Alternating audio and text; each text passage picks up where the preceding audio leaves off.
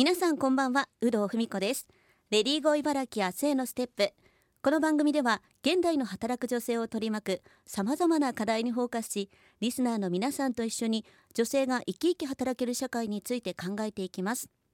今回は働く女性を応援企画です。ゲストにはダボディ代表健北ヨガ主催高橋美希さんをお迎えして3週にわたりお話を伺っていきます。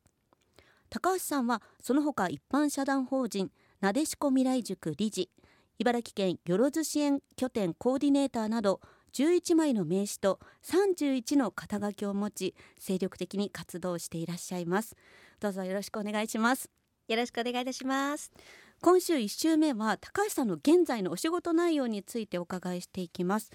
あの高橋さんのプロフィールを見ると本当に肩書きがたくさんなんですけども、はい、この代表を務めているダボディについてちょっと詳しく教えていただいてもいいでしょうか？はい、はい、ありがとうございます。これ英語で WD って書くんですけれども、はい、あのとにかく私が好奇心の塊すぎて こうワクワクドキドキすることをもうひたすら毎日やり続けたい。まあこれがある意味企業の原点になったので、うん、そのワクワクとドキドキの頭文字を取ってダボディっていうのにまず名付けたらですね、はい、でまさにこう私自身もあの移住者ということで茨城に2016年から、えー、入ってるんですけれどもこう女性活躍とか女性の働き方って言いつつも実際はなんかあれ？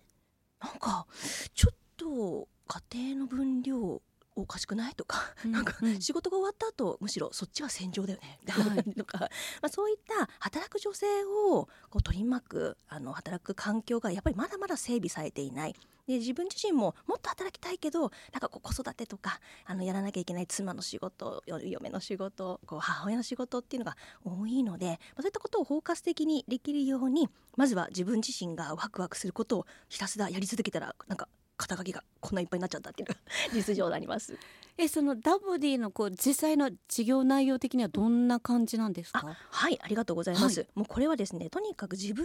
のあの名前高橋美希っていうものをまずはタレントマネージメントじゃないですけども、はい、自分自身の価値を高くしていくために、うん、あの私はもう実はテレワークはですねコロナになる前から、はい、始めていたのでテレワーク歴20年なんですけど、はい、一人でずっとコロナ中だったみたいな感じがやっぱ子育てをする中で働きたいのに働けない、うん、まずこの環境を整えるための、まあ、テレワークの推進とか女性のあのオンラインで、えー、やっていく業務のやり取りのマネジメントとかをさせていただくものを筆頭にですね、はい、まあ、でもやっぱ業務委託とか本当コロナがあったのでだいぶテレワークもあの認知は広がってきましたけれども、うん、業務委託とか、はい、出勤しないでお仕事ができる個人事業主とかあのそういった単発でできるジョブワーク特にこれを候補とかデザインっていうのをですね、はい、企業の中に所属しなくてもあのキャリアをつなげる本当は働きたかったんだけどやっぱ出勤が難しいとか、うん、働くことが喜びだって感じてる女性って私以外にも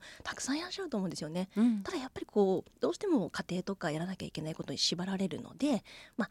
この子育て期だったりとか、キャリアをこうブツブツって切らないように次のキャリアそれこそお子さんが、まあ、ちょっとあの少し手が離れるですとか自分自身ももうちょっと社会とつながりを持ちたかったなって言った時に履歴書にこう穴を開けないように少しずつ自分のできる範囲でやれることを作っていくというような形で IT とかデジタルの導入っていうところをですね、まあ、広報を外注であのいただくっていうことをダブリーは特にですねあの女性のキャリア支援っていうことをベースにデジタルの教育そして企業への、えー、広報発信ですとか逆に企業からの外注を取るっていうような仕事をもう包括的にもうねワンストップで全部やってます。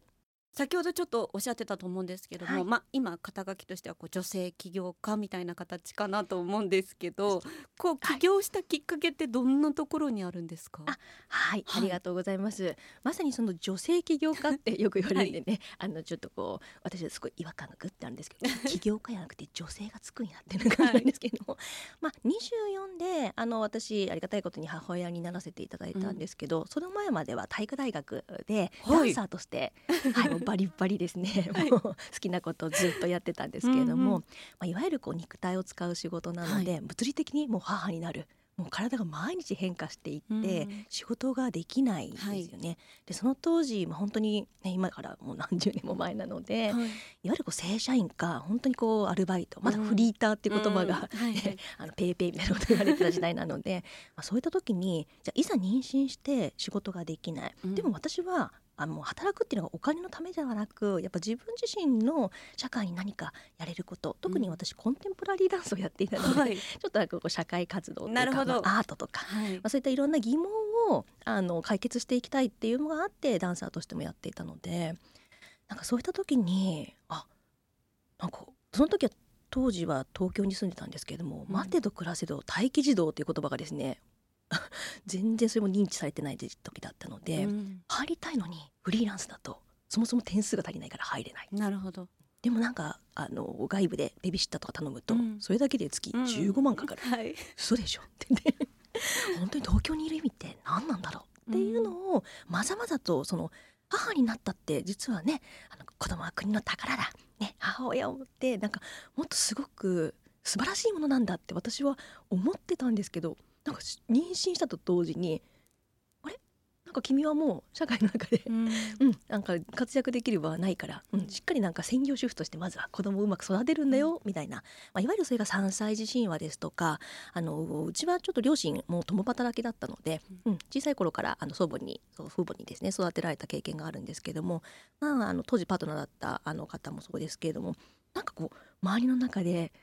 すごいこう母親に対する社会への過剰な期待とか、うん、なんか特に私24だったので周りからはすごい羨ましい、うん、いいなもうなんかね結婚とかあお母さんになれていいねって言われたんですけど正直その時の私はえやっちまったぜみたいな感じで、うん、なんか未来が見えないって子供を持つこと母親いないってことはすごくありがたいし心から本当にこう子供のことを愛してるのでありがたいなって思うんですけども母親という役割に結構うんざりするというか、うん、社会の過剰なる期待に働けないっていう環境がやっぱりその当時はまだフリーランスも含めて全然待機児童も整備されてなかったので、うん、まあ、その辺りがじゃあもう企業に勤めるっていうのは無理だから、うん、もうしょうがない。方向転換。やるしかねと思って もう起業するしかない。と思ったのが、まあ、ある意味あの企業の原点なので、ある意味今のような、まあ、女性起業家ってさっきおっしゃっていただきましたけれども、ね、皆さんがどういうイメージを持つかはあのちょっと分かりませんが、うん、ちょっとこうキラキラしていつも笑顔で楽しくね やってるんでしょっていうような、まあ、そういった印象をある意味起業とか、ね、そういったものが社会の中でも受け入れられてきたんですけれども私は結構能動的に、うん、あの積極的に起業をしたかったという意味ではなかったっていうのが実情ですね。じゃあまあちょっと手段としてまあ起業したという形になったと思うんですけど、はい、今お伺いしたら本当に肩書きたくさんじゃないですか。これだけこう肩書きが増えてた何かこう理由っていうのはあるんですか？ありがとうございます。あの本当にありがたいんです。どうやって仕事取るんですか？っておっしゃるんですけどもあのあんまり自分で営業したことなくて、うん、なんでこれはね本当になんか棚ぼたっていうのか、はい、なんかこうわらしべ長者っていうんですか？もうやっぱり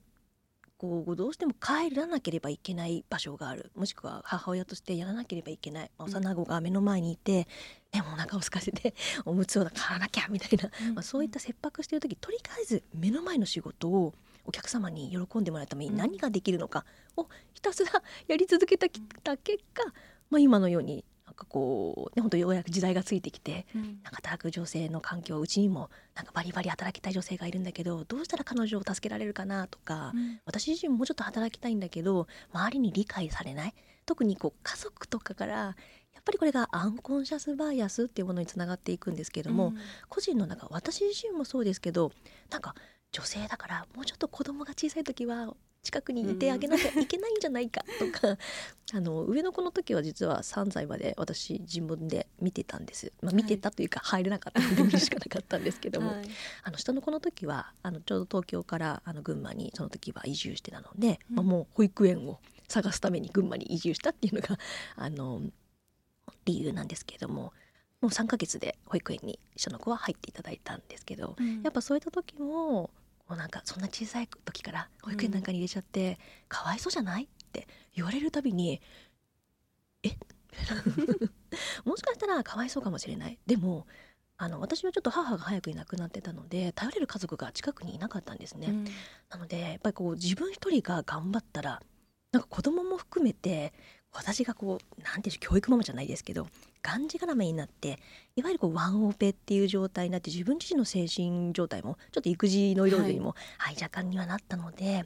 なんかそういったことも含めてこう子どもたちをもっと社会で育てていくために私がどうやって社会とつながれるかなっていうのがあったので、うん、そう働き方とかそういったことに疑問を持ってやりましたね。じゃあもう本当に目の前のことをこうやっていったらどんどんまあ肩書きが増えていったというような感じですかね。本当にだからなんか PTA もそうなんですけど、はい、やりたいって言った記憶はないっていうのが実情です。はい、今週はダボディ代表の高橋美希さんに現在のお仕事内容についてお伺いしました。来週は今まで働いてきた感じたことについて詳しくお伺いしていきます。来週もどうぞよろしくお願いします。